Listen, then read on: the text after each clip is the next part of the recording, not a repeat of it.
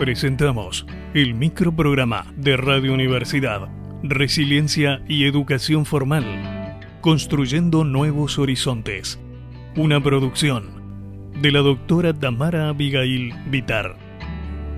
Capítulo 4. Resiliencia y Comunicación Virtual. Bienvenida, Avi. Hola Raúl, ¿cómo estás? Muchísimas gracias, otra vez muy contenta por estar compartiendo aquí con ustedes y muchísimas gracias a las devoluciones que han comenzado a hacer las personas que han escuchado el programa. Ya que a través de estos programas venimos hablando de resiliencia o de procesos resilientes, podemos ver que este tema se vincula con la comunicación. ¿Es así? Sí, por supuesto. Hablar de resiliencia siempre es hablar de comunicación, porque la resiliencia, y esto nos tiene que quedar claro, es interacción. No concebimos una supervivencia aislada, sin soportes sociales, sin resortes grupales, familiares y o comunitarios. Como dijo Aldo Melillo, que es un gran exponente de los estudios comunitarios de este modelo, la resiliencia se teje, no hay que buscarla solo en la interioridad de la persona ni en su entorno sino entre los dos, porque anuda constantemente un proceso íntimo con el entorno social. Esto elimina un poco la noción de fuerza o debilidad del individuo. Por eso, en la literatura sobre resiliencia se dejó de hablar de niños invulnerables. Muy bien. Entonces, siguiendo esta línea y complementando con reflexiones desarrolladas en otros programas, Hablamos de resiliencia, pero también de comunidad. Sí, Rosa María Cueto, Espinosa, Henry Guillén, Miguel Seminaro, etc., en una investigación sobre el sentido de comunidad, mira qué interesante este concepto, como fuente de bienestar, mira, sentido de comunidad como fuente de bienestar en poblaciones socialmente vulnerables en Lima, Perú, rescatan otros conceptos de comunidad, pero muy, muy interesantes. Aquí vamos a compartir dos. Ellos definieron comunidad como una unidad simbólica relacionada con la vida en común. O sea, así como un espacio dinámico e intersubjetivo caracterizado principalmente por la pertenencia la interrelación y la cultura compartida por sus miembros, y cuya finalidad es responder a las demandas del entorno y satisfacer las necesidades compartidas. Atención con este término. También definieron comunidad como aquel escenario de la construcción de relaciones humanas y valores interpersonales vinculados al conocimiento de los o las demás a la conciencia del colectivo y de una situación de vida compartida, así como a la búsqueda de cambio social a través de la organización y la cohesión social.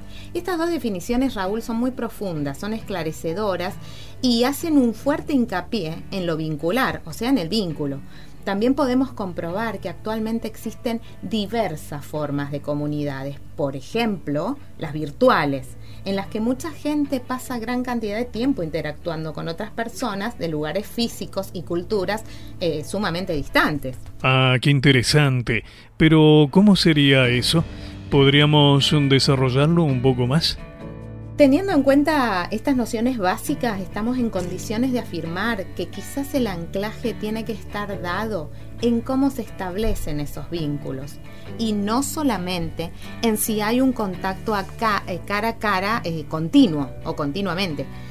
El tema es bastante complejo y da para profundizarlo en próximos capítulos, por supuesto, también si la audiencia está interesada.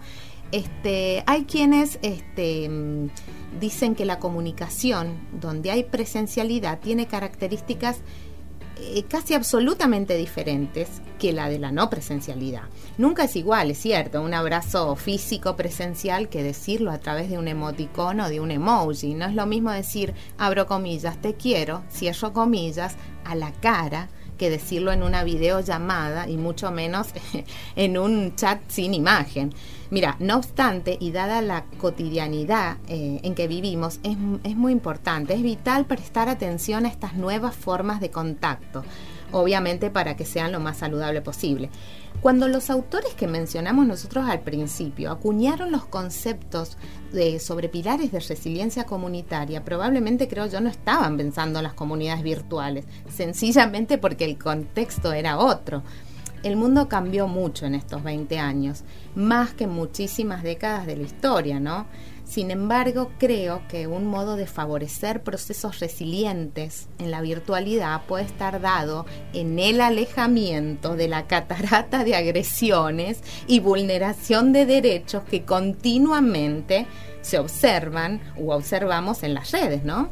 Es cierto, hay ámbitos como Twitter en que hay muy poca solidaridad muchas veces. Claro, claro. Ahí tenés un ejemplo muy cotidiano y la violencia ocurre en múltiples espacios virtuales, Twitter, YouTube, Instagram, Facebook, etcétera hay personas que por pensar diferente insultan y amenazan a otros viéndolos como contrincantes y no como personas. Twitter puede ser un lugar simbólico susceptible de construir lazos comunitarios. Pero para esto deben cambiar las pautas comunicacionales, o sea, las prácticas discursivas, ya sea escritas y habladas. Hay casos, aunque no son la mayoría, te digo, lamentablemente, en los que se organizan grandes campañas de ayuda. Ahí hay un ejemplo donde se pueden ver los pilares. Eh, ya que la solidaridad y la moralidad están presentes en los procesos de resiliencia comunitaria. Mira, estos autores que he estado mencionando definieron al pilar solidaridad como, dos puntos, fruto de los lazos afectivos implícitos en la sensación de pertenencia a un colectivo humano y a la moralidad, fíjate qué interesante, porque este término es súper controversial y lleva a innumerables debates. A la moralidad la definieron dentro del marco de la resiliencia comunitaria, recordemos. La definieron como la consecuencia de extender el deseo de bienestar a otros y la capacidad de comprometerse con valores. ¿Una conclusión corta, doctora? En pocas palabras, pienso que si el ser humano puede ser, en ocasiones, tan proclive a las prácticas destructivas, lamentablemente esto sucede, también puede o podemos construir resiliencia tejiendo lazos comunitarios cada vez más empáticos y saludables. Es lo que yo llamo la escalada de resiliencia el esfuerzo por salirse de uno mismo o de una misma para construir un, abro comillas, nosotros positivo, cierro comillas, nunca, Raúl, nunca es fácil. Pero a la larga yo creo que resulta gratificante y sanador. La conclusión con esto de la gratificación y de lo saludable, de la búsqueda de lo saludable, que como digo, remarco, no es fácil porque hay que salirse de uno mismo, eh, bueno, puede ser algo muy positivo. Creo que puede ser una inversión afectiva a presente y a futuro, en lo inmediato y en lo inmediato. Muchas gracias, doctora. Hasta el próximo capítulo. Bueno, compartir un saludo, un abrazo y muchas felicidades. Así presentamos el microprograma de Radio Universidad, Resiliencia y Educación Formal Construyendo Nuevos Horizontes.